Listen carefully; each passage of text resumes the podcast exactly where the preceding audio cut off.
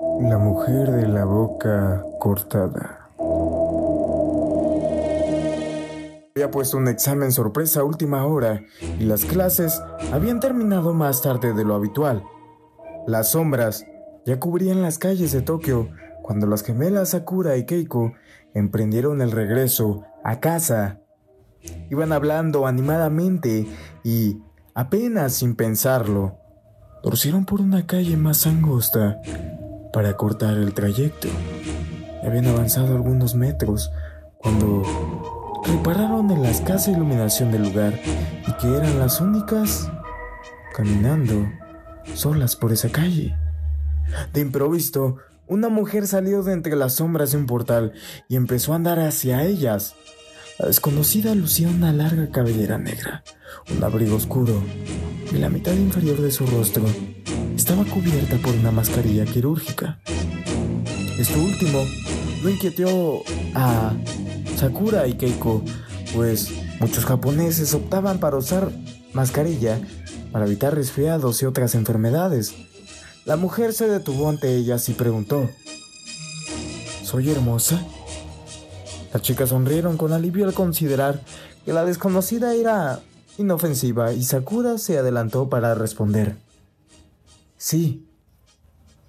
Entonces se quitó la mascarilla, dejando a la vista las horribles heridas que partían la comisura de su boca y que la transformaban en una macabra sonrisa de oreja a oreja. ¿Y ahora? Preguntó de nuevo. Sakura gritó horrorizada mientras Keiko permanecía inmóvil, incapaz de reaccionar. Con un rápido movimiento, la desconocida extrajo unas grandes y afiladas tijeras debajo de su abrigo y abrió la garganta de Sakura. La sangre, que brotó de abortones, salpicó a Keiko, que al final reaccionó y empezó a correr en dirección contraria. Pero aquella mujer se materializó frente a ella y volvió a hacerlo cada vez que Keiko intentaba evitarla y escapar. ¿Soy hermosa? Preguntaba el yokai. Se le apareció delante, desesperada, Keiko decidió contestarle afirmativamente. El espectro le dedicó entonces la sonrisa más macabra y cortó la cara de la chica, dibujando su carne una mueca sangrienta que era igual a la suya.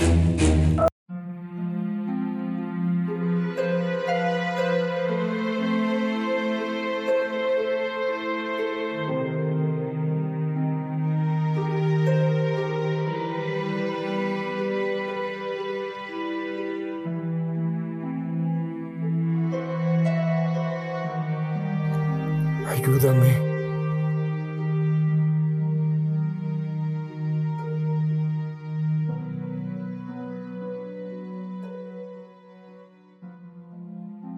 Huyendo de la acelerada vida de la gran ciudad,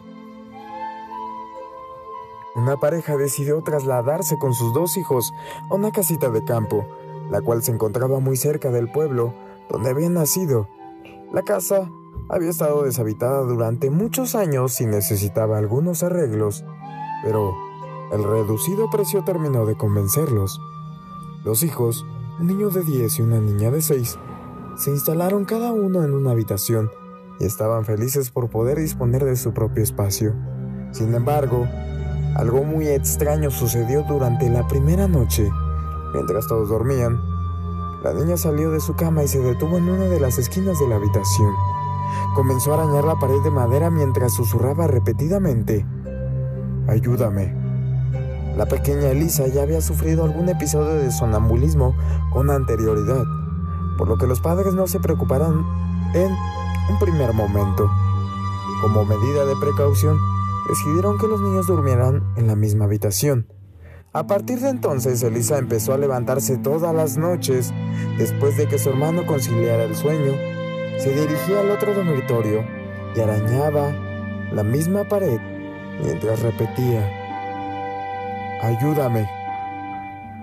Aparte de este comportamiento obsesivo, la niña se volvió muy retraída y mientras estaba triste, tras preguntar en el pueblo, los padres descubrieron que en la casa había vivido un hombre y su hija.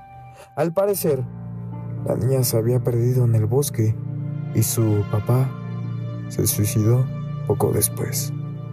Preocupados y asustados, los padres de Elisa tomaron la decisión de retirar algunos de los paneles de madera que cubrían la pared y que su hija arañaba.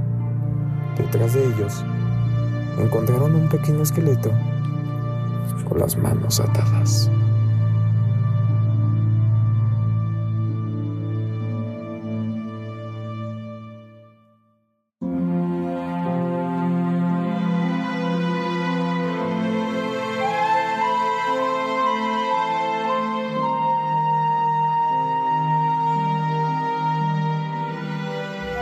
¿Qué tal amigos? Pues muchísimas gracias por quedarse hasta el final de este episodio.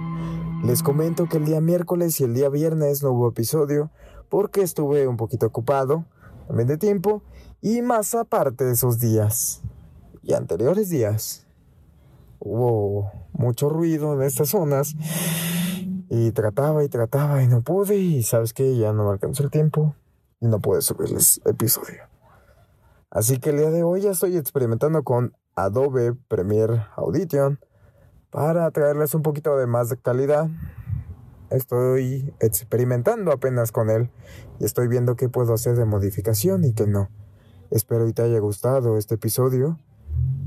Y pues así, a partir de hoy van a ser así, con un poquito de ya edición y producción. Así que nos vemos ahora sí el miércoles con un nuevo capítulo ya que estoy muy emocionado de que ya puedo editarlos y ya puedo traerte un poquito más de calidad. Así que te recuerdo, mi nombre es Mario Coronel y te invito a que nos sigas en página de Facebook e Instagram. Así que nos vemos el día miércoles. Que tengas una excelente noche. Hasta luego.